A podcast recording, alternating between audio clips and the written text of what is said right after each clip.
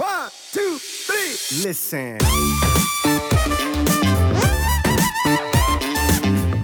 Und wen kriegst du dann, der bei sowas mitmacht? Halt meistens irgendwelche Sportstudenten, ja, die halt vielleicht kaum Trainingserfahrung haben. Ja, und dann halt auch, bei Studien liest ja ganz oft, ja, erfahrene Kraftsportler oder sowas. Das sind Sportstudenten, die Minimum ein halbes Jahr lang Krafttraining gemacht haben. Und was sie dann da gemacht haben, ist auch wieder fraglich. Das heißt, eigentlich sind es Untrainierte oftmals. Also das größte Problem ist eben einfach da, es gibt halt wenige Studien oder Untersuchungen mit Leuten, so wie du und ich, die halt ambitioniert schon trainieren über Jahre hinweg, die schon Fortschritte erreicht haben, die auch schon gut trainieren und dann halt auch eben mal bei so einer Studie mitmachen. Das gibt's halt fast nicht. Und deswegen, man kann, wenn man eine Studie anschaut, immer nur auf die gleiche Gruppe auch wieder schließen.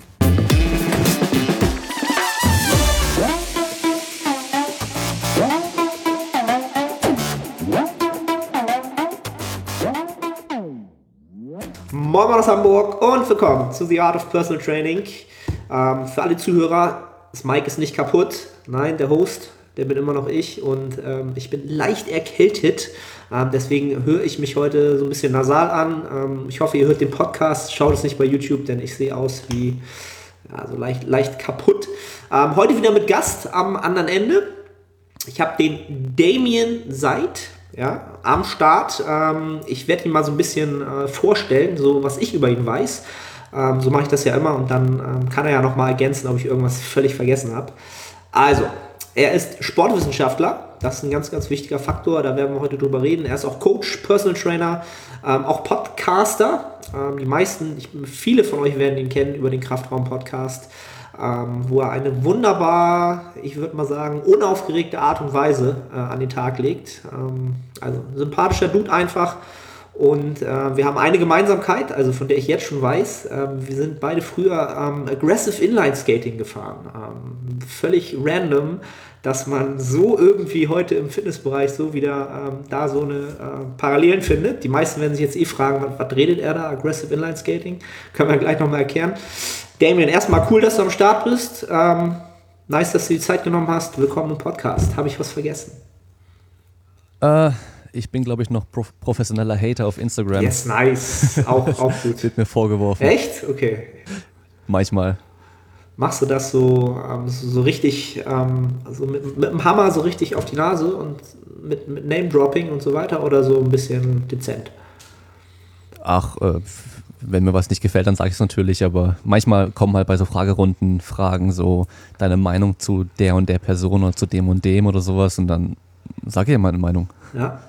Finde ich, find ich, auch, ja find ich auch sehr gut. Ist ja meistens auch begründet. Eben, man kann ja über alles reden. Ähm, da hatte ich auch schon den, äh, den Alex Ketterer im Podcast, der ja auch immer nicht kein Blatt vor den Mund nimmt. Ähm, ja, da müsste man eigentlich mal so eine so eine Dreier-, Vierer-Runde mit einigen Leuten zusammenbringen. Hat er ja auch schon mal gesagt. Äh, das würde, ich glaube, das würde bitterböse ausgehen. Ähm, nee, Damien, habe ich äh, irgendwas noch vergessen? Erzähl mal den Leuten, was, was ist Aggressive Inline Skating oder wie hat man es noch genannt? Rollerblading? Ja, ich weiß gar nicht mehr. Ja, englischsprachig Rollerblading, ja. bei uns war es Inline Skating. Ähm, man hat Inline Skates, das waren früher noch ganz normale, später dann welche mit so kleineren Rollen und mehr Abstand und so einem Zeug. Und dann sind wir auf Rampen rumgefahren. Das war das große Ding auf Halfpipes vor allem bin ich gefahren. Halfpipes, okay. Und, und Mini-Ramps. Ja. ja. ich, bin, ich bin sogar noch einer der Verrückten gewesen, die dann äh, die, die Rails, die Geländer runter äh, gegrindet ist und auf so zwei Meter hohe Dächer runtergesprungen ist. Völlig, völlig daneben, völlig bekloppt. Äh, ich bin froh, dass ich heute noch äh, irgendwie alle Gelenke habe und ähm, auch keine Gelenkprobleme habe. Ähm, eigentlich ein Wunder, nachdem ich das irgendwie so fünf, sechs, sieben Jahre gemacht habe. Ähm, ja, ich damals auch nichts kaputt gemacht und jetzt nach 15 Jahren wieder angefangen und direkt hier Schulter kaputt gemacht. nach zwei Monaten wieder fahren, ey, beim fünften Mal oder sowas. Ja. ja also doppelt so schwer wie früher und ähm, höhere Geschwindigkeiten. Und wenn es sich dann halt hinlegt in der Ramp, dann ist schon was anderes. Also hast du gleich wieder aufgehört. Seitdem bin ich nicht mehr gefahren, weil ich habe dann echt lange Reha machen müssen, also, weil ich hatte eine Schulter-Ecklenksprengung. Ach was? Das heißt hier zwischen, ja, also hier Bänder gerissen gehabt am Schlüsselbein und ähm, habe dann mich auf einen Wettkampf vorbereitet, noch im Powerlifting und wollte dann deswegen erstmal nicht mehr skaten und dann bin ich Papa geworden und äh, alles drum und dran, Arbeit und so weiter und jetzt hätte ich eigentlich wieder Bock gehabt, aber jetzt bin ich wieder im Wettkampf vorbereiten und da will ich das Risiko nicht eingehen, mich wieder kaputt zu machen. Du bist endlich vernünftig geworden. Naja. Ja, ja, ja, ja. Ähm, aber also dazu kann ich halt sagen, ich habe immer noch, ähm, also ich, wenn ich durch die Stadt gehe, sehe ich die Stadt halt immer noch so und sehe halt immer irgendwelche Sachen, wo ich so denke, hier könnte man skaten. Und ich habe wirklich noch alle zwei, drei Monate mal irgendwie so, wo ich so nachts so träume, dass ich immer noch irgendwie skaten würde. So. Also immer noch. Also bei mir ist das locker schon, lass es echt schon auch 15 Jahre her sein oder noch länger, ich weiß es gar nicht. Ähm, Ja, Anfang 2000 war der Riesenboom ja, in Deutschland. Kann sein. Ja. Und seitdem ha- habe ich auch schon immer wieder überlegt, mir mal wieder ein paar Dinger zu kaufen. Ähm, aber dann habe ich Pascal's Story mitbekommen mit dem Skateboard so und dann das war dann so, nee, okay, alles klar, ähm, mir würde wahrscheinlich ähnliches blühen. Ähm, und äh, ja, wie, wie das so ist, als Selbstständiger ist man dann irgendwann ein bisschen vernünftiger, weil das nicht so cool ist, wenn man dann halt irgendwie ausfällt. Ja, jetzt, ja, das ist der nächste Punkt, ja. wir sind- jetzt halt alt, vernünftig und äh, machen Kraftsport. Oder? Genau. So. Die schonende Variante. Ja. Bis meistens halt. Meistens halt. Wenn man es gescheit macht, ja. Ja, ja. Gut. Ähm, Damien, ähm, genau, Powerlifter bist du noch. Habe ich völlig äh, unter den Teppich gekehrt. Fällt mir gerade auf. Ah, ich, ich nenne mich meistens nicht Powerlifter. Ich mache hin und wieder mal einen Wettkampf, aber ich nenne mich nicht Powerlifter. Okay. Weil, äh, also, ja gut, theoretisch ja schon. Kraftraumathlet. Ja, ich trainiere einfach. Okay. Ja, und äh, hin und wieder mache ich einen Wettkampf, damit ich mal so ein Ziel habe zum Trainieren. Aber ich sehe mich jetzt nicht so als Powerlifter, dass ich ums Verrecken ein Total verbessern will oder so, sondern ich trainiere einfach, weil ich Bock drauf habe. Und ähm, ja, weil ich jetzt äh, im Muskelaufbaubereich jetzt nicht ganz so begnadet Ja. bin, gehe ich dann doch lieber auf Leistung. Das liegt mir dann noch ein bisschen besser. Das, was einem dann auch mehr Spaß macht. Ne? Also da, wo man dann auch sieht, da hat man mehr Potenzial wahrscheinlich. Ähm, wobei, wenn ich mir das Bild so angucke, das sieht jetzt nicht so aus, als wäre da nicht gar keine Muskulatur dran. Ne? Also Ah, das liegt an der Kamera ah, wahrscheinlich. alles klar, Angles, alles klar. Also ich, ich bin 1,90 und ähm, habe aktuell so 92 Kilo. Okay. Ja. Ja, Aber man muss halt auch sagen, es kommt immer darauf an, wo man herkommt. Und ich habe halt mit 64 Kilo angefangen. Ah. Auf die gleiche Größe. krass. Also Ja, auch so ein also richtiger daher- Skinny-Dude gewesen früher. Ja, so richtig, richtig. Also konnte es auf meiner Brust hier vorne noch die Rippen zählen. Ah, krass. Ja, aber da, da, bist, da bist du doch äh, Non-Responder und ähm, da kannst du doch gar nichts bin aufbauen. Das geht doch gar nicht. Hard, ich. Hardgainer, genau, mir fehlte das Wort. Und bin ich auch Hardgainer. Genau, ja, Wie ja. hast du es gemacht? Hast, du- hast du dir nur Shakes reingehauen oder, Ähm, oder einfach nur kontinuierlich trainiert? Also das Ding war, ich habe mein Leben lang schon Sport gemacht und ich habe mich halt immer extrem viel bewegt, aber ich war halt ein sehr schlechter Esser. Das ist das einzig Wichtige gewesen. Ich habe halt zwar nur Zeug gegessen, was andere Leute dick macht, also nur Pizza und Chicken Nuggets und so ein Zeug, aber halt auch nicht davon genug. Ja, also ich, ähm, ich kann mich noch an Tage erinnern, da Sommerferien in der Schule damals noch, da habe ich dann irgendwie angefangen, Webseiten zu machen und saß dann den ganzen Tag am Computer und habe dann irgendwann gemerkt, als es wieder dunkel wurde, so, hey, ich habe heute noch nichts gegessen. So, ich sollte mal was essen Ja. irgendwann. Was habe ich dann gegessen? Cornflakes. Ja, also das war halt noch vor meiner Trainingszeit, also Krafttrainingszeit. Und ähm, ich habe dann mit dem Krafttraining angefangen, wirklich kontinuierlich trainiert, immer, also super regeln, wie am Anfang jeder das fast macht, also richtig hardcore durchgezogen, Vollgas gegeben, aber halt erst nach ein, zwei Jahren gemerkt, so hey, irgendwie, es tut sich kaum was, ich muss mal richtig essen. Und dann habe ich mich richtig gezwungen mit dem Essen. So dass ich halt jeden Abend mit Bauchschmerzen, weil ich halt so voll war, auf dem Bett lag. Aber dann ging es halt auch richtig ab. Also dann habe ich am Anfang echt super schnell ein paar Kilo draufgepackt und äh, meine Mutter schon so, ob ich was nehmen würde und sowas, weil es so schnell ging. Und ich so, nee, schön wär's, ja, aber nee, also ähm, das Essen war wirklich das Entscheidendste, dass ich mal mehr Kalorien reinbekomme. Und das war eine Gewohnheitssache, die, es hat echt gedauert, bis ich mich daran gewöhnt habe. Mittlerweile habe ich eher das Problem, dass ich, wenn ich nicht mehr drauf achte, wahrscheinlich eher zu viel esse, weil ich halt so gewohnt bin, jetzt große Portionen zu essen. Also ich esse auch nur aus Schüsseln und wenn ich das mal auf den Teller packe, dann merke ich so erst so, Alter, das ist echt mega viel. das ist eigentlich zu viel so, ja. Ja, aber in- interessant, dass du sagst, weil das auch so ein bisschen ähm, das widerspiegelt, was, was gerade so, also der Podcast, den ich halt mache, so, der ist ähm, halt sehr hypertrophielastig. Ne? Also fast alle werden jetzt hier einschalten, weil es halt, ähm, weil sie halt sehr hypertrophieaffin sind. Ähm, und ich habe halt auch gerade endlich mein, endlich mein ähm, Lifetime Achievement äh, bekommen. Ich wurde halt als nicht Neddy betitelt. Ne, hab bei ähm, MyProtein hat so ein Foto von mir gepostet und dann haben die Leute so, alte Bilder von mir rausgesucht von vor drei Jahren und haben dann ganz klar rausgelesen, dass ich ja so dünne Handgelenke habe und ich nicht mehr Netty sein kann, weil ich ja im letzten Jahr ähm, so viel Muskeln aufgebaut habe anscheinend.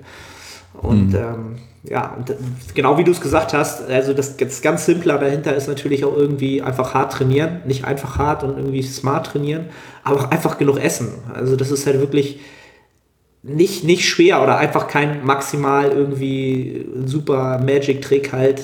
Leute, ihr müsst halt auch genügend essen, so, ne? Und wirklich genügend essen. Das ist halt. Ja.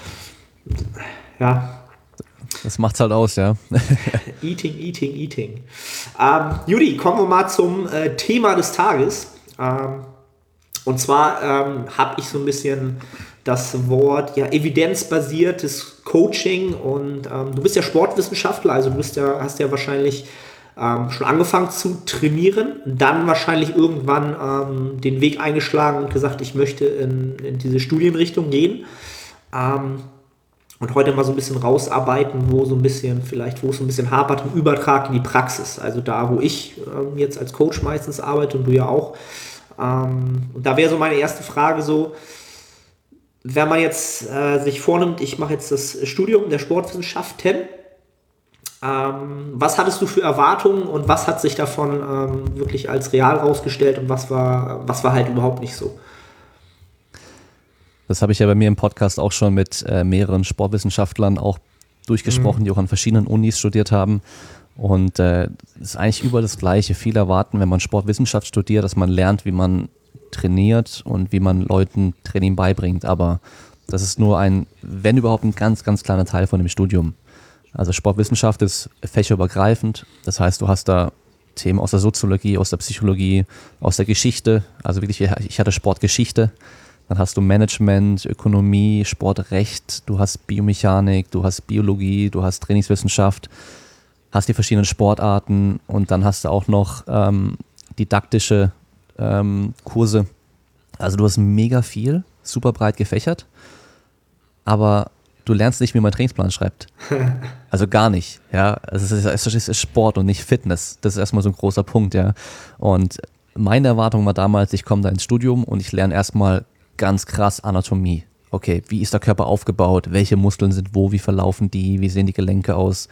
Und lernen dann eben, was Belastung mit dem Körper ausmacht und wie man eben optimal trainiert. Und äh, das kam erstmal halt gar nicht. Null. Ja. Also den Studiengang, den ich gemacht habe, da kannst du rauskommen und du kannst den Leuten im Fitnessstudio keine Übung zeigen und auch keinen Trainingsplan schreiben. Besser als vorher. Ja. Also ich hatte bei mir im Studiengang Leute drin, die haben gesagt, bei der Liegestütze wird der Rücken trainiert. Ja, da, da bewegt sich doch was beim Latt, weißt du so. Der Klassiker. Also, ja, also wirklich Katastrophe eigentlich. Ähm, was du aber halt eben auch lernst, ist eben diese wissenschaftliche Arbeiten. Oder was du hoffentlich lernst, wissenschaftliches Arbeiten und dann eben auch dieses kritische Denken, hinterfragen, wie man eine Studie liest, Statistik, den ganzen Kram. Was ich damals gehasst habe, so, mittlerweile aber nicht mehr. Also damals habe ich wirklich gehasst und ähm, habe mich da durchgequält, habe die Prüfung gerade so nur bestanden. Äh, das Gute beim Studium war aber, ich hatte extrem viel Freizeit. Und in der Zeit habe ich halt alles andere gemacht, was, ich, was mich interessiert hat. Also sehr viele Bücher gelesen, alle möglichen Artikel gelesen, die mich interessiert haben, alles mögliche angeschaut, ähm, trainiert ohne Ende, Leute trainiert. Und das war halt gut. Und Connections halt noch geknüpft. Das war das Allerwichtigste überhaupt. Okay. Also Verbindung. Ja. Also wenn du sagst, du hast so viel Zeit, weil es einfach nicht so fordernd war, weil du einfach, ähm, weil es zu einfach war, oder? Also den Bachelor in Sportwissenschaft, da kannst du wahrscheinlich bei jeder Prüfung davor zum Thema auf Wikipedia die Seite kurz durchlesen, bestehen und brauchst es danach nicht mehr. Damn. Also das ist jetzt nicht so, ich weiß nicht, die Maschinenbauer, glaube ich, die sind da von 8 Uhr morgens bis 17 Uhr abends in der, in der Uni drin. Und ich hatte halt, gut, ich habe noch gewechselt, ich habe mir auch mehr Zeit gelassen und so. Und hatte halt aber trotzdem in einem Semester montags einen Kurs und dienstags zwei Kurse. Das heißt, den Rest komplett frei. und auch sonst, es ist kein, ist kein Studium, wo du mega viel Zeit investieren musst. So. Okay. Ja. Und super schwer war es auch nicht. Das, Verdammt. also ich hatte erwartet, Studium wäre so, dass es da mehr ums Verstehen, ums Anwenden und Wissen geht und nicht um Auswendiglernen wie in der Schule. Aber nee, es ist genau das gleiche, auswendig lernen wieder. Ja, und dann hast du Leute, die äh, heute noch in der Vorlesung irgendwie die Strecken und die Frage stellen und du hörst die Frage, schüttelst nur den Kopf und denkst, das kann doch nicht sein, ey. Und die schreiben eine Woche später eine Eins, weil sie alles auswendig gelernt haben, aber haben da nichts verstanden, weißt du? Ah, krass. Also das, das ist ja auch oft, was man jetzt nicht nur über den Studiengang hört, aber halt auch des Öfteren halt. Ähm ja, auf der einen Seite sage ich so, damn, weil ich habe, glaube ich, vor, ja, vor zehn, vielleicht war es auch schon, ich, ich habe halt auch mit dem Gedanken mal gespielt und habe dann halt äh, von vielen mir so, so äh, genau solche Erfahrungsberichte geben lassen, so hier in Hamburg. Und die meinten halt auch alle damals so, nee, das ist hier alles irgendwie nicht so nice und nicht so geil und ja, musst du nach Köln gehen und, und da musst du es da machen und so. Und dann, da war ich halt immer so, ich gehe nicht aus Hamburg weg, keine Chance. Ähm, Habe ich ja nichts verpasst. Sagen wir es Ja, mal so. also Außer das, äh, das Arbeiten, dieses wissenschaftliche Arbeiten, ne, was ich mir dann so, also ich mir selber aneignen musste sozusagen. so schwer ist es ja auch nicht. Ja.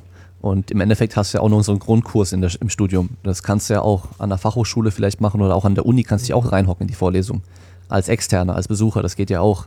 Also wenn man, wenn man will, kann man sich die Sachen auch anschauen. Und äh, es gibt Online-Kurse mittlerweile für alles. Auch für sowas, ja, das reicht dann vollkommen. Ähm, was aber halt gut ist, auf dem Papier steht bei mir Sportwissenschaftler. Sieht gut aus. Bachelor of Arts, ja genau, das ist, macht halt schon mehr her als eine Fitnesstrainer B-Lizenz von mir aus. Ja, und das, das dann wahrscheinlich hoffentlich auch zurecht. Ähm, Ja, also in Deutschland zählt halt, was auf dem Papier steht. Und deswegen habe ich ursprünglich auch das Studium gemacht, weil ich wusste vorher schon, was ich machen will. Ich wusste vorher schon, ich möchte Athletiktrainer sein, ich möchte mit Sportlern arbeiten, ich will irgendwann mal so ein Gym haben, wie Joe DeFranco damals Geil. immer hatte. Ja, so ein Teil. die so, Videos kenne ich noch, geil. Genau, Aber- genau, sowas will ich haben. Und ähm, der Weg wird einfacher sein, wenn ich eben so ein Studium habe. Ja, definitiv. Ähm, genau, und wenn wir jetzt mal das, äh, ich nenne es mal immer so das geflügelte Wort oder das, was immer so ein bisschen durchs Dorf getrieben wird, das evidenzbasierte Arbeiten ähm, oder evidenzbasiertes Coaching. Ähm, vielleicht erstmal, ich glaube, es kommt ja aus der Medizin, richtig? Also Genau. kommt ja eigentlich aus der Medizin. Ähm, wie stehst du dazu? Also äh, ich finde es primär, um so vorab so als kleinen Prolog, mich hat das in diesem Sport ähm, definitiv gerettet. Also in diesem Bodybuilding-Fitness-Wahn. Ich war ja früher völlig äh, fernab von irgendwelchen wissenschaftlichen Methoden, sondern ähm, ja, dachte halt, was man halt so dachte, die Bros. Ähm, mich hat das halt tatsächlich gerettet. Also um daraus auch dann wirklich ähm, eine Karriere zu machen oder halt im Coaching. Äh, was Sinnvolles zu tun. Ne? Also so Matt Ogus und, und 3DMJ hat mich da damals vor 5, 6, 7 Jahren dann so gerettet. Ähm, wie siehst du das zurzeit so? Weil mittlerweile ist es ja, ohne den Begriff darfst du dich ja gar nicht mehr in die Social Media Welt trauen. Also darfst ja keine Meinung haben. So kommt mir es mittlerweile halt vor. Ja, also jetzt aktuell ist, glaube ich, evidenzbasiert und wissenschaftlich fundiert ist schon wieder so ein Begriff, da hört man gar nicht mehr drauf, weil es halt eh jeder sagt und jeder behauptet. Und es war halt, äh, was weiß ich, wann es losging, vor ein, zwei Jahren ging es ja mit der Werbung auch so los von verschiedenen äh, Supplement-Herstellern und keine Ahnung was, Ja. alles mal evidenzbasiert. Und ähm, ja, das war halt so einfach so der Stempel. Okay, evidenzbasiert, jetzt muss es gut sein. Und die Leute sind drauf angesprungen. Ja. Es gibt aber halt ein großes Problem, wenn es um evidenzbasiertes Arbeiten geht oder Evidence-Based Practice. Und zwar, wenn man sich die ganze Studie mal anschaut, die Studienlage, die wir haben, die sind meistens recht weit entfernt von der Praxis. Das heißt, es ist halt nur so der eine Teil. Also wir haben einmal das, das sind ja drei Säulen im Endeffekt. Einmal so das anerkannte Fachwissen, so der wissenschaftliche Konsens. Also okay, fünf ist mehr als vier. Das, da wird niemand Nein sagen, ja. Dann haben wir die klinische Expertise. Das heißt, dein, deine eigene Erfahrung und dann nochmal das Problem an sich oder das Individuum. Ja, also die Individualität. Und bei der klinischen Expertise, da fehlt halt ganz oft diese Erfahrung. Ja, das heißt, du hast jetzt halt irgendwelche Jungs, die sind jetzt gerade dann irgendwie mit dem Abi fertig und machen sich jetzt selbstständig als Coach, Online-Coach und ähm, predigen die ganze Zeit nur von Evidence-Based Practice und machen aber im Endeffekt nur, was sie irgendwo mal gelesen haben von jemand anderem. Das heißt, die eigene Erfahrung fehlt noch komplett. Ja, und ähm, genauso halt auch mit, mit irgendwelchen Athletiktrainern, die dann halt selber nicht wirklich trainieren oder die Sportart überhaupt nie gemacht haben. Das ist halt einfach ein Problem. Du, du musst dich schon so ein bisschen reinversetzen können, musst wissen, wie sich das anfühlt. Ich bin auch jemand, der sagt, du musst als Trainer selbst auch trainieren. Mhm. Wenn du jetzt Bodybuilding-Coach bist, du musst von mir aus jetzt kein Bodybuilding mehr machen. Du hast es vielleicht mal gemacht. Du kannst auch jetzt nur noch CrossFit machen oder BJJ, suchst dir irgendeine Sportart, bist aber trotzdem noch aktiv am Trainieren und bist weiter daran am Arbeiten, dass du besser wirst in irgendeiner Sache. Weil du einfach dann weißt, wie das ist, mit diesem Druck umzugehen, ja, wie Belastung auf dich wirkt und so weiter. Und du musst auch auf keinen Fall der Beste der Welt gewesen sein. Ja. Weil ich habe das nämlich vor, das ist auch ein bisschen länger her, bei Instagram dann auch gefragt, muss ein Trainer selber trainieren? Da haben recht viele auch Ja gesagt. Und dann aber auch, muss ein Trainer selbst auch gut sein? Und da ist dann schon so ein bisschen, hm, muss er oder muss er nicht? Also irgendwas vorweisen können ist schon nicht schlecht, dass du dich verbessert hast. Ja. Also wie gesagt, ich bin jetzt kein breiter Typ, kein Muskelberg oder sowas, aber ich habe trotzdem 30 Kilo zugenommen. So. Mein Startpunkt war halt einfach ganz woanders ja. wie von den meisten. Ich werde jetzt trotzdem jemanden helfen können, Muskelmasse aufzubauen. Ich werde nicht Bühne, Bühnenready machen können, auf keinen Fall. Da habe ich keine Ahnung von. Da gehören noch ganz andere Sachen dazu. Ich habe keine Ahnung, wie man am Schluss die letzten Wochen tickt in der Diät. Keine Ahnung. Das wird nämlich wahrscheinlich ein Riesenproblem sein. Und da weiß ich keine Antwort. Und ähm, das Ding ist halt, wenn du selber nicht mal am Limit trainiert hast, das kann ja ganz weit unten gewesen sein von der Leistung her, dann weißt du aber trotzdem nicht, wie eine hohe Belastung sich auf dich auswirkt. Ja. Und einfach dieses Gefühl so, boah, ich brauche jetzt bald mal einen Deload. Wenn du das nicht kennst, dann sagst du, jetzt stell dich nicht so an, ja. mach einfach weiter. Ja. Und da, da fehlt es halt ganz oft, meiner Meinung nach.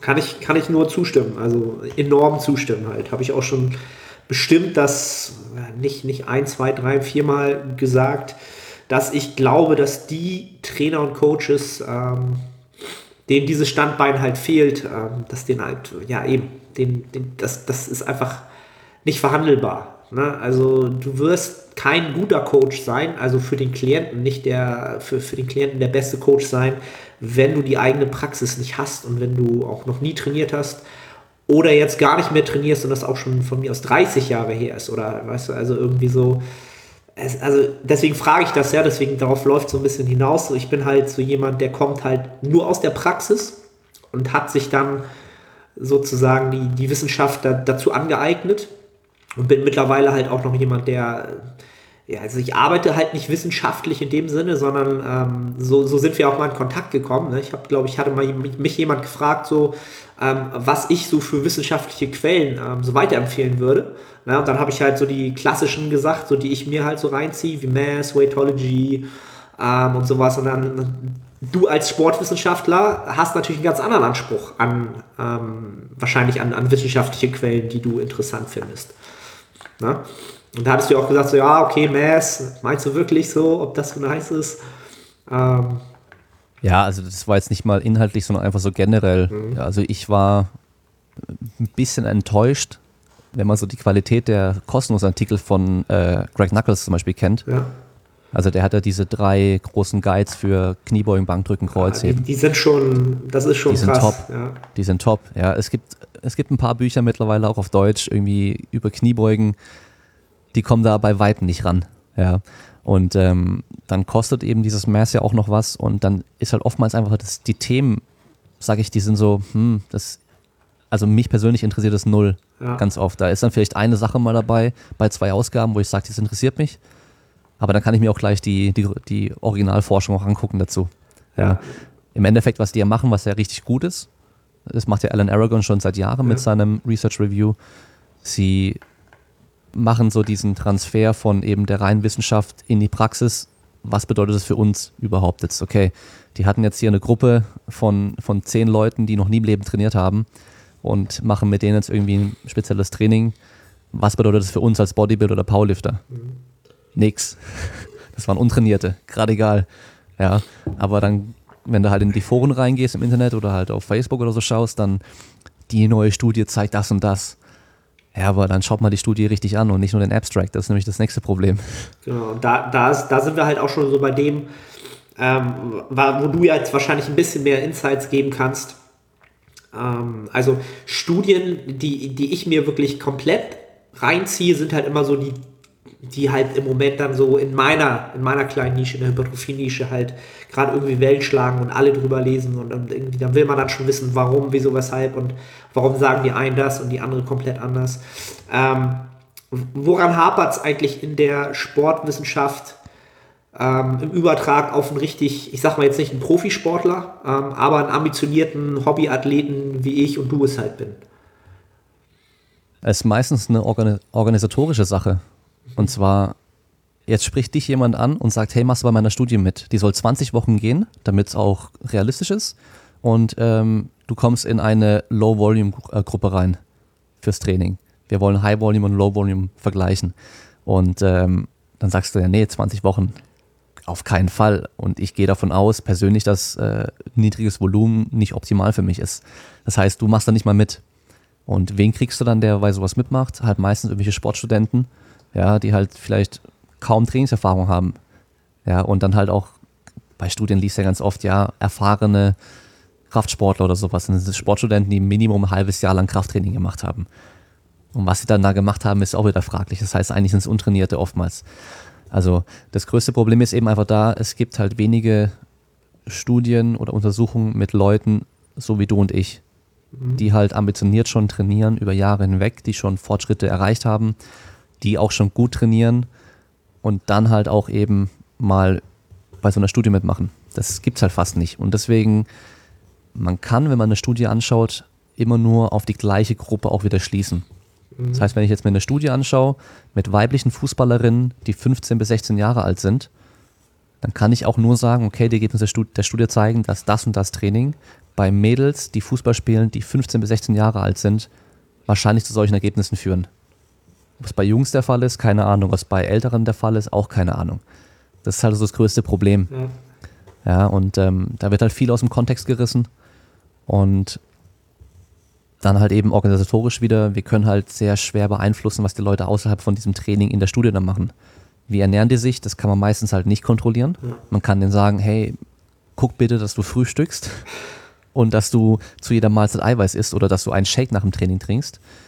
Wie die trainieren, ist auch teilweise nicht immer kontrollierbar, weil ich habe selber eine Studie durchgeführt gehabt und dann ich stand am Schluss, obwohl geplant vier Einheiten die Woche da waren, äh, ge äh, geplant waren, stand ich am Schluss jeden Tag der Woche im Studio, morgens und abends, weil halt der eine dann da nicht mehr kann, dann musste ich halt mit ihm einen anderen Termin finden und so weiter.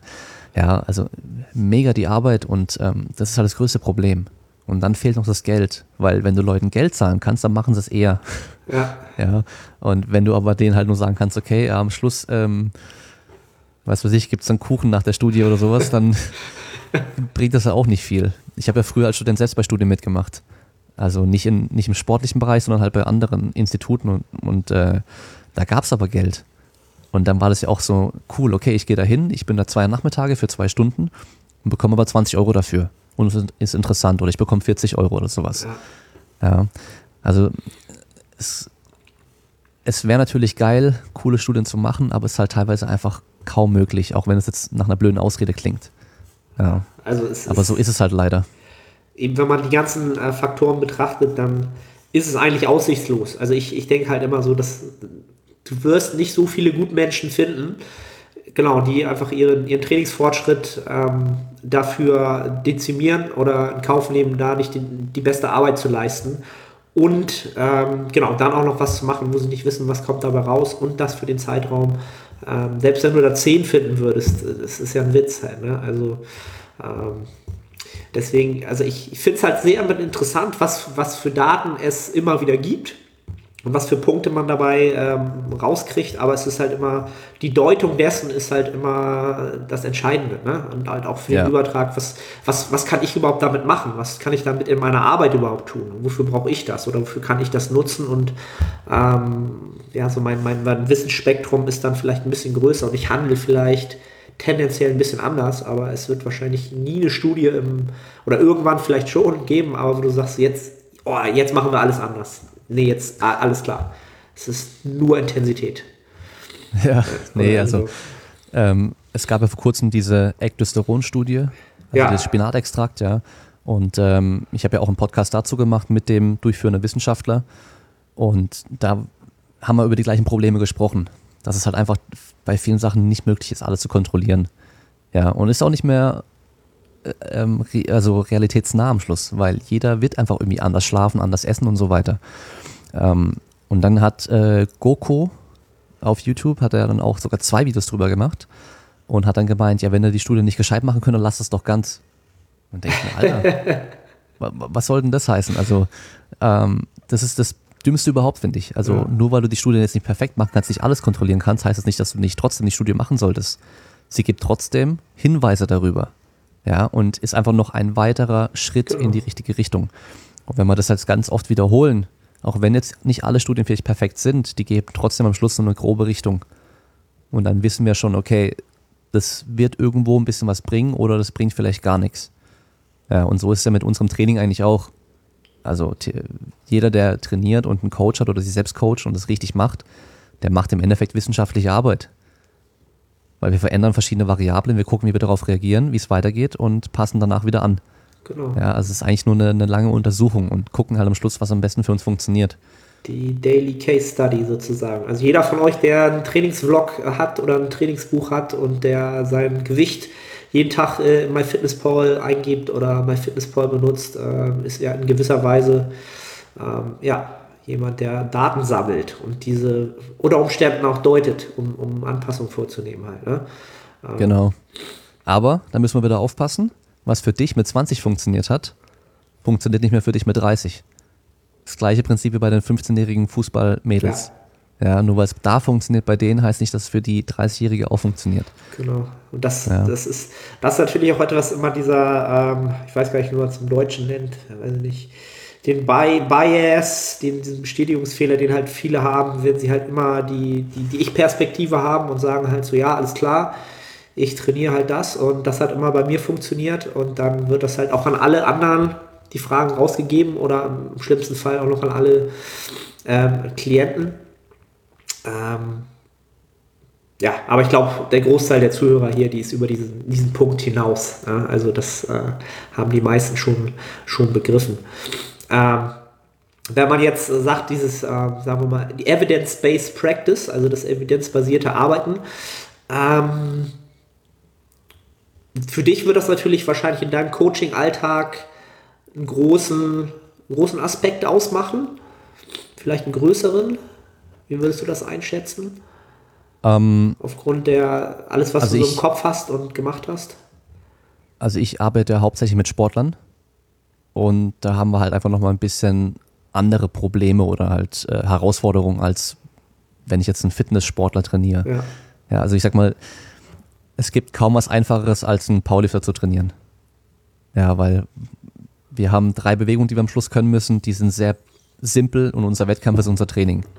Das ist genau das Gleiche. Und äh, jede andere Sportart, also fast jede andere Sportart, macht halt im Wettkampf und im Training unterschiedliche Sachen. Also dieses Powerlifting-Training ist Teil des Trainings für irgendeine Sportart. Und ähm, das heißt, je nachdem, was ich dann für, eine, für einen Sportler jetzt vor mir stehen habe und der hat dann vielleicht nochmal irgendwie eine Achillessehnenverletzung gehabt oder sowas, dann werde ich mich natürlich schon in das Thema stark einlesen müssen. Oder natürlich auch an meine Kollegen mich wenden, die halt in den Bereichen dann mehr auch Ahnung haben und da halt auch nachfragen. Also dieses Expertenwissen wieder einholen, damit ich einfach weiß, okay, das, was ich mache, ist sinnvoll.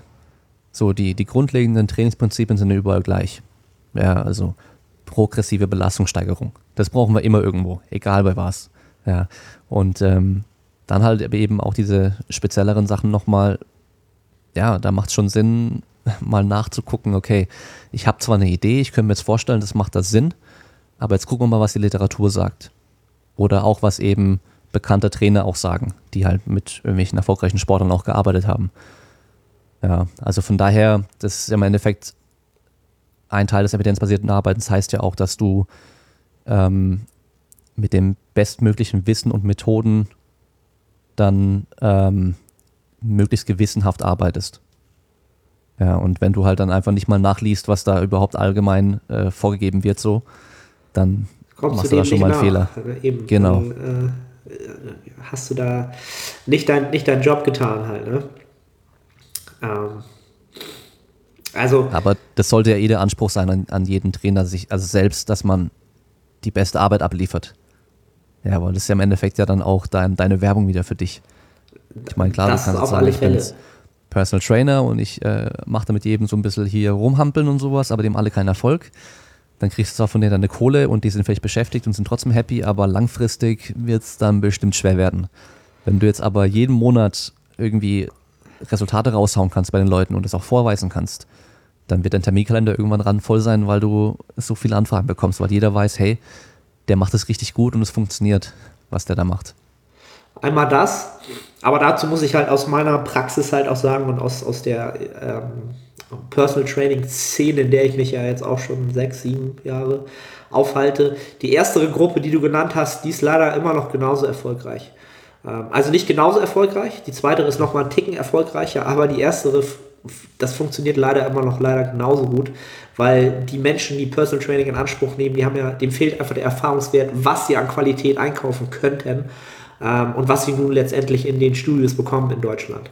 Ähm, und das, das ist halt immer, finde ich halt sautraurig, wenn ich halt, und ich sehe es ja jeden Tag. Also ich bin halt in, in Studios unterwegs, wo ich halt Personal Trainer sehe, die ich hier gar nicht schlecht machen will, die halt deutlich unter ihrem Anspruch arbeiten. Weil es funktioniert. Also du musst nicht mehr können und du musst nicht mehr leisten und du kriegst das gleiche Geld oder du kriegst einen, fairen Stundenlohn und sagst, ja, das mache ich jetzt. So, ne? Und da frage ich mich dann halt immer, das kann dich doch am Ende des Tages nicht erfüllen. Einfach nur bis von 10 runterzuzählen und zu sagen, ja geil, so, hier, gib mir mal einen Huni. Ja, geil. So, moin Werner, nächsten Freitag wieder. Ja, geil. Ja, jo. Weißt du, Ja. also das ist so, Ich glaube, viele Leute sind aber auch zufrieden damit, einfach nur was zu machen, um es zu machen. So, weißt du, die haben Ja. keinen so hohen Anspruch irgendwie. Ja, ich mache Personal Training, das einmal die Woche mache ich dann mit dem was und äh, danach bin ich ausgepowert, das ist gut. Ja, auf der einen Seite soll das für die ja auch in Ordnung sein. Das ist natürlich deutlich besser, als Ja. wenn sie nichts machen würden. Ähm, aber mit dem, was wir heute halt an Möglichkeiten haben, ähm, übers Internet und was, wie wir uns kostenfrei fortbilden können und weiterentwickeln können, ähm, auf, auf, auf Coaching-Seite, ähm, ist das eigentlich, eigentlich ist es nicht akzeptabel. Deswegen, nee, doch, nee, nee es geht einfach nicht. Also so, das, das reißt mir jeden Tag so ein bisschen das Herz so ein bisschen auf. Und das äh, ist ja auch einer der Gründe, warum ich den Podcast irgendwann mal gestartet habe, auch mit. Ähm, was nicht heißen soll, dass man, ähm, wie soll ich sagen, du kannst trotzdem ein guter Trainer sein, auch wenn du. Nein, eigentlich doch nicht. Ich muss mich hier die Stelle heute die ganze Zeit korrigieren. Äh, Leute, ich habe wahrscheinlich habe ich Fieber und deswegen kann ich heute nicht so gut denken. Nein, es ist immer deine Pflicht, dich weiterzubilden. Ja, auf jeden Fall. Das auf jeden Fall. Das auf jeden Fall. Ne? Ähm, welch, was würdest du dann sagen, ähm, welche, welche Schwächen es hat, wenn man zu sehr, ähm, sagen wir mal, die Wissenschaft zu sehr in den Vordergrund stellt in seinem Ansatz? Ähm, wir hatten ja vorhin schon diese Probleme angesprochen, dass es halt eben kaum Studienuntersuchungen gibt zu Menschen, die ambitioniert schon trainieren, also so deine Kundschaft, meine Kundschaft. Ähm, von daher sollte man das nur nehmen, also diese Untersuchung nur nochmal als Grundlage nehmen, um ähm, von da aus dann sich selbst nochmal Gedanken zu machen, okay, was würde jetzt in diesem Fall dann auch Sinn machen? Ja, oder halt eben auch, dass Leute dann eins zu eins das anwenden, was sie in der Studie gesehen haben. Da war jetzt eine Studie und die haben jetzt irgendwie so und so trainiert und hatten dann den und den Erfolg und so trainiere ich jetzt auch, weil da hat es ja geklappt. Aber das funktioniert halt meistens nicht. Also da mein Podcast, da geht es ja meistens darum, auf dieses, es, es kommt drauf an. It depends. Und genau, es kommt halt einfach immer auf viele Faktoren an und ähm, das, das ist halt eben wieder nur ein Teil. Es fehlt einfach diese, Exper diese Expertise, die Erfahrung, die mit reinspielen muss und eben dann nochmal die Individualität der Person an sich. Ja, also ich, ich meine, das ist ja, das kann dir auch jeder Bodybuilder, der keine Ahnung von Wissenschaft hat, bestätigen. Der eine macht ähm, irgendwie Konzentrationscurls und spürt es richtig gut im Bizeps und der andere macht die und spürt gar nichts. Ja. Ja, der andere sagt, wenn er Kurzhantelruder macht, dann brennt sein Bizeps ohne Ende und das ist für ihn die geilste Übung für den Bizeps. Und der andere sagt, nee, das spüre ich nur im Lat. Ja, und der andere sagt, ich kann das nicht machen, weil mir tut da der Rücken weh. also allein schon deswegen, ja, gibt es ja auch nicht die beste Übung. Ja. ja, also so, es gibt natürlich so wieder so einen Konsens, Kniebeugen sind wahrscheinlich mit einer der besten Beinübungen schlechthin. Aber jetzt hast du hier einen 2,15 Meter Typ, ja, der ungefähr 10 Zentimeter runtergehen kann, bevor er nach hinten umfällt und hat vielleicht auch noch Schmerz im Knie oder im Rücken, dann machst du mit dem doch keine Kniebeugen, auch wenn es vielleicht die beste Übung ist. Funktioniert bei dem halt nicht. Also es kommt einfach immer drauf an, du musst halt immer gucken, was ist so theoretisch das Bestmögliche und was ist für mich das bestmöglich Realisierbare in diesem Fall dann. Ja, ja. und ähm, sich nur auf Studien zu fixieren und das siehst du ja jeden Tag auf Facebook. Es gibt ja so lustige Facebook-Fitnessgruppen. Ja. Oh, das ist echt. oh, also du kannst dich, einerseits kannst du dich totlachen und aber auch aufregen gleichzeitig. Dann, dann sagt einer, ähm, er trainiert jetzt so und sowas, was ist eure Meinung zu dem Training und alle nehmen es auseinander und dann kommt jeder mit irgendeiner Studie. ja. Und äh, Leute, die aber keine Ahnung haben, was in der Studie wirklich drinsteht überhaupt und was das bedeutet und wie man die lesen sollte und so weiter. Also das ist halt dieses, das ist das Schlimmste, glaube ich, aktuell, dass halt einfach jeder mit irgendeiner Studie kommt oder ja, hast du eine Studie dazu? Also denkst du, Alter, weißt mich, mich fragt einer irgendwas auf Instagram, irgendwas Spezifisches und ich gebe dann so eine grobe Antwort, also immer nur eine grobe Antwort generell. Und dann kommt jemand und schreibt, hast du mir eine Studie dazu? Dann sage ich, als ob ich jetzt eine Studie zu genau diesem Problem bei irgendeiner Person habe. Nee. Gibt's, Aber es gibt halt so einen generellen nicht. Konsens. Ich meine, schlag halt ein Physiologiebuch auf oder schlag halt ein Anatomiebuch auf und dann wirst du da schon irgendwie was finden dazu. Ja, das ist, also zum Glück auf Facebook treibe ich mich gar nicht rum. Aber es ist halt lustig, weil ähm, hattest du, glaube ich, auch im, im, im, Vorgang zum Podcast geschrieben. Ähm, ich habe das mal so ein bisschen jetzt beobachtet in letzter Zeit. Ähm, du machst ja auch oft öfter mal QAs, ich ja auch. Und andere ähm, Coaches und ähm, Leute halt auch. Und es gibt tatsächlich aus meiner Sicht so eine kleine Gruppe an Leuten, die mittlerweile halt, wenn sie eine Frage haben, halt bei allen die gleichen Fragen stellen. Also es sind ähm, bei dir, bei dem, beim Alex, beim Jan Frisse, bei mir, bei allen die gleiche Frage und dann äh, weiß nicht, ob sie sich das dann so rausschreiben und dann ihre eigene wissenschaftliche oder dann so, ne, sich das dann so rauslesen, so, was ist davon jetzt richtig, finde ich halt auch interessant irgendwie. Ne? Also das heutzutage hast du das Anrecht, immer sofort jemanden zu fragen und dann willst du sofort die Antwort haben.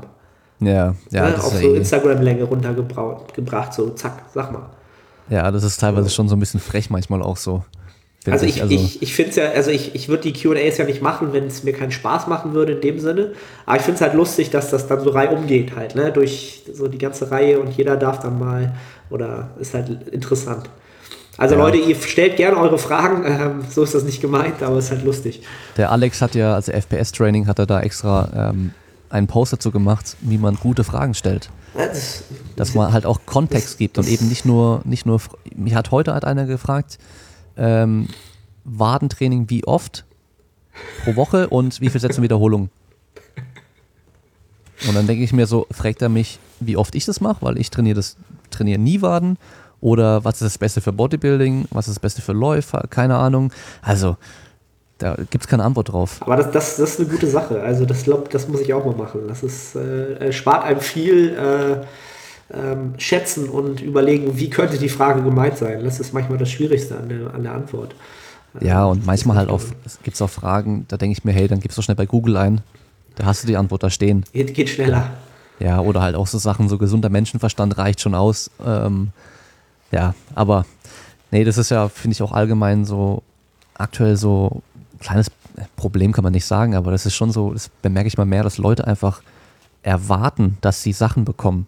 Also so die, die erwarten, dass Pascal Su jetzt regelmäßig Videos bringt ja. und Videos zu bestimmten Themen bringt, damit sie besser deswegen trainieren können. Oder haben Anspruch darauf, dass ich meinen Podcast mit der und der Person jetzt mache. Ich sag mir, ich denke mir dann, nee, habe ich keinen Bock drauf. Ich mache Podcasts mit Leuten, wo ich Bock drauf habe. Ja. ja, und ähm, oder wenn dann mal, ich find, das ist ja cool einerseits, wenn dann mal eine Podcast-Folge zu spät kommt und dann kommen so Nachrichten so, hey, wo bleibt mein Podcast und so. Ja, ja die, das ist ja natürlich alles nett gemeint, weil die meinen so, ähm, ja, ich jeden Montagmorgen auf dem Weg zur Arbeit fange ich an, den Podcast zu hören und so. Ähm, aber allein schon eben so dieses, es gibt ja den kostenlos und dann auch noch dran irgendwas rummeckern, das finde ich schon echt immer krass so. Also dann weißt du, dann höre ich mir einfach gar nicht an oder so. Oder, aber das finde ich immer einfach nur krass. Das ist so, fällt mir immer wieder mal auf und dann denke ich mir so, ey, ich habe schon gar keinen Bock mehr, das zu machen irgendwo. ja, das ist nun mal, äh, es gibt halt so viel Free Content und mittlerweile halt auch viel relativ, relativ guten Free Content. Ähm, und das, äh, für einige wird es dann selbstverständlich halt, ne? Das, das geht, Ja, genau. geht halt ganz fix. Aber das, das sagst du ja auch immer in deinem Podcast, ähm, also dir muss ich nicht sagen, wie viel Arbeit in einem Podcast steckt, also wie viel Zeit von, von Anfang bis Ende planen, Gast einladen, Interview führen, bearbeiten, hochladen. Äh, Ich will es mir gar nicht, ich, ich will es gar nicht wissen. Also, weil das, das willst du nicht wissen, weil du damit kein Geld verdienst. Ähm, nicht Ja. direkt. Ne? Aber darum geht es ja auch nicht, aber trotzdem äh, ist das immer eine Menge Arbeit. Zach Evanish sagt das ganz oft und das habe ich auch schon ein paar Mal gesagt. Für euch ist der Podcast kostenlos, aber für mich nicht. Genau. Finde ich sehr Ja. geil, dass du das Also, so sehr Du hast ja gerade gesehen, Ja. weißt du, wie viele Mikrofone ich hier habe Ja. und Zeug, damit ich eben das gescheit machen kann. Jetzt äh, habe ich dir ja vorhin erzählt, dass ich auch jetzt Geld ausgebe dafür, dass ich mit Leuten über Internet das noch besser machen kann. Ja. Und dann die Zeit natürlich. Also wie viel Zeit da einfach drin steckt, in der ich Personal Trainings geben könnte, wenn Ja. ich darauf anlegen würde.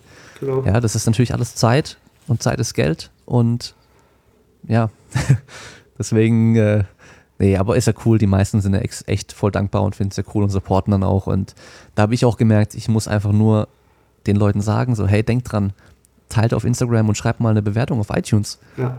Weil wenn du es nicht machst, dann, dann machen die es natürlich auch nicht. Aber ich habe das dann irgendwie ein paar Mal gemacht und dann habe ich auf einmal, was weiß ich, 40 neue Bewertungen gehabt. Das war dann schon auch richtig cool. Man muss einfach nur mal fragen halt, ne? Da bin ich, Ja, bin ich genau. auch so jemand, der, ich bin da halt immer so ein bisschen so, Understatement ist so meins so und äh, keep it low und, und so, ne? Aber es ist eigentlich völlig, äh, sollte man sich nicht zu sehr zurückhalten äh, in der Hinsicht halt, ne? Ähm, um aber nochmal den Bogen zu kriegen, zurück zum Thema. Ähm, also Thema Wissenschaft. Am Ende des Tages können äh, die Klienten ja in gewisser Weise immer davon profitieren, wenn, ganz, ganz wichtig, sie auch verstehen, warum man etwas anwendet und äh, aus welcher Methodik das Ganze entstanden ist. Ähm, und da kommt halt immer so dieses, ähm, Eric Hams hat es, glaube ich, äh, Science Communicator nennt er sich, ähm, glaube ich. Ähm, wie ist so deine Erfahrung da aus der Praxis? Also hast du da einen bestimmten Erfahrungswert oder eine bestimmte Art und Weise, wie du gerne deinen Klienten bestimmte Sachen ähm, auch ja, kommunizierst, sodass sie sie ja, was heißt verstehen oder möglichst auch anwenden?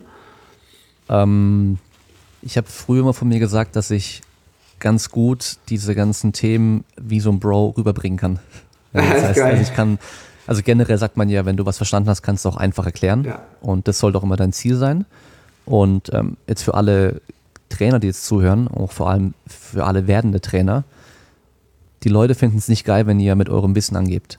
Also wenn ihr beim Einführungsgespräch oder beim Verkaufsgespräch den irgendwie anfangt, äh, alles Mögliche zu erklären und der Muskel hier und da und das und das und das, das ist denen komplett egal. Die verstehen doch nur Bahnhof oder Dinosaurier. Ja, also die ganzen Muskeln hören sich meistens an wie Dinosaurier für die, für die Leute dann. Ähm, wer sowas wirklich wissen will, der fragt nach.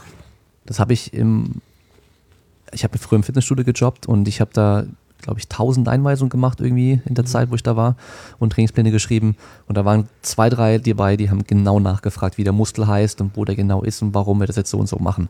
Alle anderen wollten nur wissen, ob sie damit einen knackigen Hintern bekommen und einen flachen Bauch bekommen. Das war denen wichtiger als alles andere. Das heißt, die Sprache der Kundschaft in dem Fall ansprechen ist super wichtig. Ja, und natürlich, Toning, der Begriff ist Quatsch. Aber wenn du jetzt eine Frau trainierst und die spricht die ganze Zeit von Toning, dann benutzt auch den Begriff, aber mein damit halt das Richtige und erkläre das auch, was das bedeutet. Das bedeutet in der Regel halt Muskelaufbau und Fett verlieren. Das ist dann im Endeffekt Toning und nicht irgendwie mit einer Vibrationshandel irgendwie sowas machen. ja. Ähm, also das ist schon sehr wichtig, das den Leuten in der Sprache, die sie verstehen, zu erklären, weil sie dann auch viel, mehr, viel eher annehmen werden und dadurch nämlich auch dann das Training, also diesen Buy-in viel eher Genau. kreieren werden. Das heißt, viel eher auch hinten dran stehen in dem Training und auch das machen werden, was sie machen sollen, damit sie auch Erfolg haben können. Ja, und wie gesagt, wenn er ein bisschen nachfragt jemand, dann kannst du ja schon sagen, okay, pass mal auf, in den letzten paar Jahren kamen einige Studien raus, die halt gezeigt haben, Trainingsvolumen mehr ist meistens besser für Muskelaufbau oder das und das und das. Ja, dann kannst du ja schon auch das auch sagen oder du kannst auch sagen, hey, ich kann dir auch gerne mal ich habe einen Artikel, der das gut zusammenfasst, kann ich dir gerne mal schicken. Wer dann mehr, mehr, wissen möchte. Ich gehe mal davon aus, die meisten, die jetzt hier zuhören, sind eh schon Leute, die sich sehr damit befassen und sowieso schon interessiert sind. Aber die meisten Leute, die man als Kunden im Fitnessstudio hat, die wollen Resultate und das zählt dann halt auch. Ja, und ob es jetzt dann der Rectus femoris ist oder der Quadratus lumborum oder was weiß ich was für ein Muskel ist, dann denen auch egal. Ähm, Finde ich sau interessant und äh, sau interessant, dass du auch diese Vergangenheit hast. Also, ne, also gefühlte tausend Einweisungen. Ähm, das ist halt ein, also es ist eine Sauarbeit. Also habe ich halt auch durchgemacht äh, vor, weiß ich nicht, Jahren halt, wo ich wirklich nur Gerätetrainer war und halt wirklich äh, eine Einweisung nach der anderen gemacht habe. Ähm, und genau da kriegst du aber halt diesen Erfahrungswert, was ich sehr, sehr ähm, wichtig finde, wie du sagst, zuhören halt, wirklich zuhören, was, was wird gefragt, was ist wirklich interessant, was wird verstanden und ähm, ja, auf der Ebene halt auch kommunizieren ne? und dann peu à peu natürlich Informationen weitergeben und gucken, kommt das an, funktioniert das oder hat der schon wieder weggeguckt ähm, und dann kann man halt auch sinnhaft kommunizieren, wie du so schön sagst, diesen Buy-in. Ähm, wenn man den dann halt hat, dann, dann ist, es, ist die Information da und dann kann der Mensch damit arbeiten. Ne? Dann kann er auch damit unter Umständen sogar alleine weiterarbeiten. Das ist ja, ja auch immer so eine Sache im, im, im Coaching, ähm, wo man halt sagen kann, okay, irgendwann kann mein Klient eigentlich, er könnte alles alleine machen. Das, dann, dann hast du, glaube ich, immer einen guten Job gemacht. Ähm, dann weißt du, okay, das habe ich, glaube ich, ganz gut hingekriegt mit dem, was ich, was ich selber weiß und was ich ihm anraten würde, mit dem, was er weiß, dann ist er gut unterwegs halt. Ne? Ja, da, da habe ich einen, einen Spruch oder ein Zitat, ich weiß aber gar nicht mehr, von wem das war, aber das finde ich einfach perfekt passend dafür. Und zwar behandle oder trainiere deine Klienten so gut, dass sie ohne dich können, aber nicht ohne dich wollen. Ja. Ja, also darum soll es immer gehen. Ja. Also ich habe eigentlich auch immer, wenn ich jemanden trainiere, sage ich denen von Anfang an, hey, unser Ziel ist, dass du bald weißt, was du machen musst und ohne mich weiter trainieren kannst. Weil für viele ist ja nicht realistisch, ihr Leben lang bei einem Personal Trainer zu bleiben. Ist natürlich eine Geldsache, es ist teuer. Ja. Selbst Online-Coaching ähm, ist natürlich auch ein Kostenfaktor, aber verhältnismäßig deutlich günstiger. Aber selbst da, ja, was, was bringt es dir, wenn du Monat für Monat deine Pläne bekommst, aber halt überhaupt nicht verstehst, warum du da was, was machst. Ja? Also auch da mal nachfragen dann bei euren Coaches, dass die euch das erklären können. Genau. Ja. Immer, äh, wenn irgendwas unklar ist, es muss halt immer äh, belegbar, klärbar sein, warum, wieso, weshalb. Ähm, und das auch ohne, ohne, weiß ich nicht. Oder da muss halt immer eine Antwort kommen halt. Ne? Also sofort. Genau. Das ist ganz wichtig. Das ist auch ein guter Punkt für die Coaches. Wenn ihr einen Plan schreibt, dann überlegt euch mal zu allem, was ihr macht, warum ihr das macht. Also geht davon aus, dass der Klient oder der Trainee euch fragt, hey, warum mache ich jetzt die Übung statt der Übung? Warum mache ich Romanian Deadlifts statt normalen Deadlifts? Und das allein schon ist dann wieder so ein Prozess, wo man anfängt nachzudenken und vielleicht auch mal ein bisschen nachzuschauen, so, okay, warum mache ich das eigentlich? Und das ist dann wieder auch wissenschaftliches Arbeit in irgendeiner Form, weil ich dann wieder die Quellen durchgehe, die ich habe, meine, meine, mein Expertenwissen wieder abfrage bei anderen Kollegen vielleicht und ähm, ja, einfach nochmal mehr Informationen reinholen und damit bestem Gewissen wirklich arbeite. Genau. Und das finde ich halt auch mal einen wichtigen Punkt, habe ich schon öfter im Podcast gesagt ähm, einfach mal zu, einfach mal sich auch selbst eingestehen können, dass man da nicht wirklich Expertise hat, also weit entfernt von diesem Begriff und einfach auch nachfragt oder auch einfach Verweisen tut auf Kollegen, die da einfach viel, viel mehr wissen halt. Ne? Äh, wie du so schön gesagt hast, würdest du niemals einen Bodybuilder pieken und ich würde halt auch nie jemanden auf äh, einen Kraft-3-Kampf-Wettkampf vorbereiten. So, da habe ich keine Expertise, null, würde ich halt nie machen. Ähm, und da vielleicht habe ich auch schon öfter gesagt, wenn ihr halt Anfragen habt von so artfremden Zielen. Lasst es sofort sein, lasst es bitte sofort sein, auch wenn es vielleicht lukrativ erscheint oder vielleicht auch interessant auf erstmal erscheint. Ihr könnt dem Menschen nicht optimal weiterhelfen und es ist eine Lose-Lose-Situation. Ne? Also nur fürs Geld lohnt es sich nie, einen ähm, Coaching-Job anzunehmen. Wenn ihr den Menschen nicht wissentlich wirklich schon vorher wisst, okay, dem kann ich weiterhelfen. Das Problem kenne ich und da fallen mir gleich sechs Sachen ein, die unter Umständen vielleicht ihm helfen könnten. Ja. Also ist halt auch immer eine, eine, eine wichtige Sache. Im schlimmsten um, ähm, Fall, im schlimmsten Fall geht es komplett schief und die Person redet dann schlecht über euch. Genau. Ja. Und wenn ihr aber die Person an jemanden weiterleiten könnt, mit dem sie dann zufrieden ist und erfolgreich ist, dann wird sie euch nämlich trotzdem weiterempfehlen. Das darf man auf jeden Fall nicht vergessen. Genau. Und so kriegst du ja von den Kollegen dann vielleicht auch wieder eine Empfehlung zurück. Genau. Also, also einfach Common Sense, einfach irgendwie normaler Menschenverstand. Ne? Und sowieso ist genug für alle da. Ja, Das- also auch das das, glauben viele nicht. habe ich, hab ich halt auch schon öfter die Frage gekriegt, ähm, ob es nicht, ähm, weil, weil ich mittlerweile halt doch zu 50 Prozent jetzt halt online arbeite, gibt es nicht so viele Online-Coaches und, und so weiter und so fort. Und das ist vielleicht auch ein guter, äh, ein guter Über, äh, ein guter Über, ein guter Übergang. Bogen zum nächsten Thema. Ich bin heute lost. Sorry, Leute. Ähm, es gibt halt ähm, auch verschiedene, äh, verschiedene Charaktertypen äh, auf Seite des Klienten, aber auch auf Seite des Coaches halt. Ne? Ähm, da habe ich, das wäre so das nächste Thema. Es gibt halt aus meiner Sicht so, so Coaching. Personalities, ich habe das mal in so zwei Lager äh, so getrennt. Ähm, also ich bin, so wie ich mich halt sehe, bin ich halt eher so der, es hört sich jetzt so lustig an, so der verständnisvolle, geduldige, der besteht für Beständigkeit, Präzision und hat vielleicht nochmal eine Analogie immer so an der Hand, so, ne, damit er das rüberbringt. Ähm, und dann gibt es halt so den toughen Coach, der halt äh, immer schon so sagt, so ja, Intensität immer voll drauf und äh, wenn du wenn es nicht schaffst, bist du nicht hart genug. Ähm, wie würdest du einschätzen? Also ich, beides hat seinen Erfolg im, im Sportbereich, also in, in verschiedensten Bereichen. Ähm, also A, wie würdest du dich einschätzen? Und ähm, ja, erstmal das. Also ähm, mich selbst einschätzen, wahrscheinlich auch eher so verständnisvoller und dass ich auf die Leute eingehe und dann Ja. halt auch wirklich versuche, so was, okay, bei dir läuft es aktuell blöd mit der Arbeit und du hast Stress, okay, dann schau mal, dass wir deinen Viertagesplan auf irgendwie drei Tage reduzieren können. Sowas und nicht einfach so, ja, okay, stell dir nicht so an und mach. Ähm, wobei das natürlich, wenn es sein muss, auch gesagt wird. Teilweise ist natürlich so, also du hast ja auch rein von den Klienten her sehr unterschiedliche Personentypen, wobei die ja meistens auch schon sich selbst so ein bisschen selektieren. Ja, also so deine, deine Online-Persönlichkeit, Ja, die wird auch schon so ein bisschen so selektieren, wer jetzt auch zu dir kommt. Also wenn du jetzt hier der oberharte Stoffer-Bodybuilder bist mit zutätowiertem Gesicht und in jedem Video rumschreist, dann wird bei dir nicht eine 80-jährige Omi anklopfen, die vom Arzt gesagt bekommen hat, sie soll ein bisschen Sport machen. Ja, dann werden schon eher auch so Typen dann zu dir kommen, die halt auch so sein wollen. Und ähm, das heißt, auch da wieder kommt es so ein bisschen drauf an, wie ihr euch selber präsentiert, was ihr für Leute anzieht. ja, Ja. genau. Ähm, das Gute dabei ist natürlich aber auch, der Buy-in wird dann automatisch auch kreiert oder kann automatisch schon kreiert werden, weil wenn du dich immer als sehr systematisch und ähm, ruhige Person darstellst online, ja, die halt viel über Kleinigkeiten auch diskutiert, dann werden auch eher Leute zu dir kommen, die halt auf so Kleinigkeiten auch fixiert sind und dann auch viel eher das annehmen, was du denen sagst. Ja, aber wenn du dich halt einmal so präsentierst, aber dann auf einmal ganz anders bist, dann hm, war das dann doch nicht so, wie sie es erwartet haben. Also, ja, es gibt wahrscheinlich nicht nur zwei Lager, es gibt da bestimmt ganz viele Ja, verschiedene. zig mehr. Und, ich habe es jetzt ähm, einfach mal überspitzt. Ne? das sind dann wahrscheinlich auch alles immer solche Bereiche, dann eher Tendenzen in die eine Richtung und die andere Richtung so, vom, vom Typ her, von verschiedenen, ähm, verschiedenen Aspekten, die es da gibt. Aber es kann ja auch beides sein. Also das war jetzt, ähm, boah, wie hieß denn das letztens noch? Da hat jemand, ähm,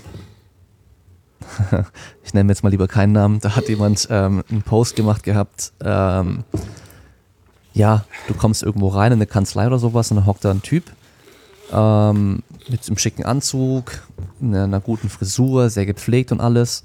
Und im Büro nebenan hockt dann ein Typ so im Hawaii-Hemd mit Flipflops und äh, unrasiert und was weiß ich was und chillt da so rum und so. Und zu wem würdest du eher gehen, wenn es um einen Steuerberater geht? Und dann natürlich gehen dann alle zu dem Typ im, im Anzug, der gepflegte, weil der sieht nämlich dann aus, als würde er besser arbeiten. Obwohl der andere der Chef von dieser Firma ist und natürlich der beste Ja. Steuerberater ist. Ja, aber es gibt doch nicht nur schwarz-weiß, es gibt ja auch was dazwischen. Es gibt auch, Exakt. es gibt auch Leute, also jetzt bei uns im Bereich, es gibt Leute, die Ahnung von der Materie haben, von mir aus evidenzbasiert arbeiten und noch selber was können. Sei es jetzt athletisch oder Muskelaufbau oder sonst irgendwas. Es gibt ja nicht nur eben den, den, den, den Specki, den Skinny-Fat-Typ, der jetzt halt voll der Wissen- Wissenschaftsfreak ist, der jede Studie gelesen hat und dann halt den, den Vollhonk-Stoff, Stofftyp, der halt einfach voll die Maschine ist und genetischer Freak. Es gibt ja auch irgendwas dazwischen oder auch eben beides. Ja, also Mike Israel zum Beispiel, ja, der ist sehr muskulös, der wird muskulöser, der hat viele Studien gelesen, der arbeitet wissenschaftlich, Eric Helms genauso, ja, selbst Omar Iso von mir aus. Der Ja. arbeitet vielleicht jetzt nicht unbedingt wissenschaftlich selbst, aber er umgibt sich mit den richtigen Leuten und lernt dann von denen und fragt dann da auch nach. Ja, also Ja, es gibt ja nicht nur, nicht nur eben dann diesen einen Vollhonk oder eben den anderen, der nichts kann, aber halt alles gelesen hat. Es gibt auch was dazwischen. Genau, und ich glaube, das ist auch ein gutes, äh, ein gutes, ein gutes Schlusswort in dem Sinne, dass wir dieses, ähm, habe ich letztens auch mal geschrieben, dass dieses Schwarz- und Weiß-Denken und diese, diese absoluten Aussagen, ja, und, und wie wir es auch mit den Fragen hatten, es soll immer eine absolute Antwort geben und die hat nun ähm, seine Richtigkeit und das muss jetzt auch erstmal so sein. Ähm, ich glaube, wenn, wenn wir davon ein bisschen mehr wegkommen, und das ist also in meiner Nische, in dieser Hypertrophie-Nische, ist es gerade aus meiner Sicht nämlich das ganz unangenehm extrem war. Dass das immer ganz, ganz viel darauf aus ist, was hat nun seine Richtigkeit, was ist nun absolut richtig, ist es nun Volumen oder ist es Intensität. Ne? Und das, das spricht dann auch so diese beiden Coaching-Typen ziemlich gut wieder. Die einen, ähm, genau, die sagen halt dann eher Volumen und akkumulieren, die anderen sagen halt nein, volle Möhre und das habe ich schon immer so gemacht und das funktioniert. Und bei, bei, bei beiden funktioniert es halt. Ne? Ähm, wenn man sich das Beste aus beidem rausholt und ähm, einfach wirklich abhängig vom, vom Kontext und von dem, was, was die Persönlichkeitszüge der, des Klienten und des Coaches ausmachen, ähm, entspricht, dann, dann ist das nicht schwarz, nicht weiß, sondern das ist dann Regenbogen halt. Ne? Das kann, kann halt alles sein. Und ja, so das mal so als. Genau dazu, wenn es in Studien kommen. Ja, hier die Studie die hat gezeigt, wenn die mehr Volumen trainieren, dann nehmen die mehr Muskelmasse zu. Und die andere zeigt aber, wenn die intensiver trainieren, nehmen die mehr Muskelmasse zu. Was kann da ein Problem sein? Es kommt doch immer drauf an, wie wir vorher trainiert haben. Das kennen wir doch auch. Ein neuer Reiz ist immer erstmal ein guter Reiz oftmals. Solange natürlich noch die ganzen Grundlagen abdeckt. Ja, jetzt gerade ist Flywheel-Training wieder voll in auf einmal. Flywheel-Training, was Ja. ist das denn? Die, kennst du die K-Box? Das ist so eine, Ist so eine, eine Kiste mit einer Stange durch, die sich drehen kann. Und da werden dann so Scheiben, so Gewichtsscheiben draufgesteckt, die dann halt rotieren können. Ja, ja, und dann klar. hast du ja, so ein, ja. Band. Das wickelst du auf und dann ziehst du es kannst hoch. du besonders stark Jojo, exzentrisch trainieren. Die. Exzentrik wird betont, Genau. genau. Aber halt vor allem beim Umkehrpunkt, weil dann bremst es ja wieder ab mit der Zeit. Ja, So, jetzt nehmen wir Leute, die haben noch nie mit sowas trainiert, die machen klassisches Krafttraining, machen wahrscheinlich schon seit drei Jahren genau das gleiche Training und kennst ja Klassik, oder? Im Fitnessstudio, kommen heute ins Studio, machen ab dann immer genau das gleiche. Auf einmal nehmen wir die und machen mit denen ein Flywheel-Training. Ja, natürlich geht es ab, weil die halt einen komplett neuen Trainingsreiz haben. Ein neuer Reiz bringt neue Anpassungen. Aber das heißt doch nicht, dass Flywheel-Training besser ist. Ja, und ähm, das ist jetzt gerade so der absolute Trend auf einmal. Und in den 80er Jahren gab es das aber auch schon. Und warum hat jetzt seitdem nicht jeder mit dem Flywheel-Training weitergemacht, wenn das doch so krass wäre? Das ist immer so der nächste Punkt. ja, ja. Ja, also auch wenn jetzt dann wieder einer kommt mit irgendeiner besonderen Methode, warum soll der der Erste sein, der auf diese Methode kommt? Wir trainieren mittlerweile alle schon ganz schön lange. Also ja, Krafttraining gibt es jetzt schon weit über 100 Jahre. Und warum soll der der Erste sein, der jetzt auf einmal auf die Idee kommt, hey, wenn ich bei dem Supplement das dann und dann nehme und noch so und so trainiere, dann geht's richtig ab. Dann geht's richtig ab. Genau. Dann solltet ihr weglaufen. Also wenn, wenn ihr Vor wenn allem- etwas sich zu gut anhört, dann ist Obacht geboten. Vor allem, wenn er noch ein bisschen geheimnisumwoben tut und nicht ganz genau erklärt, was er da macht und das Supplement noch selbst verkauft. Das ist immer das Beste. Die Antwort gibt es dann nur im, ja, hinter einem Dollar, äh, einer Dollargabe oder einer Eurogabe. Aber das ist, äh, das wäre nochmal äh, wieder Futter für den, ähm, den Hate- und äh, Rage-Podcast, den man irgendwann nochmal einrichten muss. Dafür müsste man dann aber nur äh, vorher genügend Gelder sammeln, damit man halt auch die Anwaltskosten decken kann ähm, für die Klagen, die dann, oder die Unterlassungsklagen, oder weiß nicht, wie man das nennt, die dann Ja, ja. wahrscheinlich reinflattern würden. Aber es wäre schön. Wäre auf jeden Fall witzig, ja, und ich wäre dabei. Also Leute, vielleicht äh, stellen wir das mal alle auf die Beine. Vielleicht, vielleicht machen wir das auch einfach, wenn wir eh sagen, okay, wir hören auf mit Internet und Online-Coaching und generell dem und machen danach eine richtige Arbeit. Wir Genau. können drauf scheißen, was mit dem Business passiert, dann Dann am Ende nochmal lassen wir es richtig richtig draufhauen krachen. und auspacken. Die ganzen Insider-Stories, die man kennt. Und dann äh, Tschüss sagen, ja. Ja, aber das, ich hoffe, das ist noch lange hin, denn ich habe keine Lust, äh, wirklich zu arbeiten. Als, es hört sich immer so an, weil, weil tatsächlich viele immer so denken, so, ja, die Jungs, die arbeiten ja gar nicht wirklich, sondern die machen ja nur das. Irgendwie, sie trainieren ja nur, machen so einen Podcast und, und so weiter und so fort. Ähm, nee. Aber ich will jetzt mich auch nicht selbst berieseln oder sagen, wie viele Stunden wir mal arbeiten oder so weiter und so fort. Aber wir arbeiten tatsächlich auch mal ab und an, glaube ich. Auf jeden Fall. Damien, ähm, lass die Leute wissen, wo sie dich äh, sonst im Internet finden, wenn sie nicht auf meinem Podcast gerade sind, sondern ähm, wo finden sie dich? Also ich heiße eigentlich überall Damien Seid, D-A-M-I-E-N-Z-A-I-D. Also damienseid.de, bei Instagram Damien Seid, Facebook ist eigentlich egal. Ähm, YouTube mittlerweile auch, da mache ich Review zu Home Gym Equipment. Da kommt jetzt dann auch bald wieder mehr wenn ich eben die Zeit dafür habe. Das ist das größte Problem. Ähm, dann Kraftraum-Podcast, egal wo es Podcasts gibt, einfach Kraftraum eingeben, dann kommt er dort. Den gibt es auch auf Spotify, bei Apple Podcasts, sonst auch auf damenseite.de könnt ihr auch da die Podcasts anhören. Und ähm, dass wir hier richtig Werbung machen, bin ich mittlerweile auch bei Patreon. Das heißt, wer gut findet, was ich mache, der kann da auch unterstützen. Patreon.com slash Podcast, äh nee, Kraftraum, nicht Podcast. Ähm, genau, aber das ist auch alles auf eh auch irgendwo verlinkt. Das heißt, da kann man dann auch einfach nachgucken. Und äh, jetzt fühle ich mich wie so ein richtiger Podcaster, der bei anderen Podcasts Werbung für sich macht. Was ich früher mal dachte, das finde ich blöd. Am, am, Ende leicht, leicht dann einen leichten Ausrutscher gehabt, aber sonst war das richtig, richtig gut. Ja, ich vergesse das bei meinem Podcast selbst immer. Also ich nehme immer so ja? ein Intro auf und so und dann vergesse ich immer zu sagen, dass die halt, dass man erstmal abonnieren soll bei, bei iTunes, wenn man bei iTunes ist oder bei Spotify und dass man halt dann auch irgendwie fünf Sterne geben soll und sowas oder halt teilen soll. Ich vergesse schon am es Anfang, ne? Ja, ich vergesse es so gut wie immer. Ich vergesse es fast jedes Mal. Ich habe mir schon überlegt, ich mache jetzt einmal eine Aufnahme, wo ich das alles schön einmal erkläre, also so kurz sage und so und irgendwo immer mit einspielen, aber selbst das müsste ich erstmal machen, also von daher. So, in dem Sinne, Freunde des Podcasts, ja, Aufruf jetzt von mir, bitte bei iTunes 5 Sterne Review oder wie viel auch immer, gern, wie nennt man das? Eine, ein Review hinterlassen. Nee, oder eine Bewertung Kommentar. abgeben auf, eine Bewertung auf Deutsch, glaube ich, ja. Ja, genau. Und äh, teilt das äh, in eurer Instagram-Story und überall. Ähm, Freue ich mich tatsächlich jedes Mal und reposte das auch. Und bei, immer. bei YouTube Daumen hoch. Ja. Daumen hoch. Wenn es euch nicht gefallen hoch. hat, zweimal Daumen runter. Dann ist er wieder weg. Abonnieren und so? klingeln, ja? oder? So war das doch. Ich weiß das gar nicht. Äh, ich bin, ich bin halt so völlig äh, schlecht in sowas, äh, von daher. Also tut, tut dem Podcast was Gutes auf YouTube oder auf iTunes oder ich weiß gar nicht, bei Spotify auch irgendwas machen kann. Da würde ich mich riesig freuen. Äh, Damien, vielen, vielen Dank für deine ähm, Appearance. Hat sau Spaß gemacht. Ähm, schaut bei dem äh, jungen Mann vorbei. Wie gesagt, ähm, finde die Art und Weise, wie du die Podcasts machst, halt immer sehr äh, unglaublich angenehm und äh, interessante Themen. Ähm, und das ist jetzt völlig ernst gemeinte Werbung. Also geht darüber und schaut euch das an. Vielen, vielen Dank. Sehr und wer es noch nicht kennt, ich spreche dort viel, viel weniger als hier. Das heißt, ich lasse meistens die anderen Leute reden. Ganz ungewohnt heute.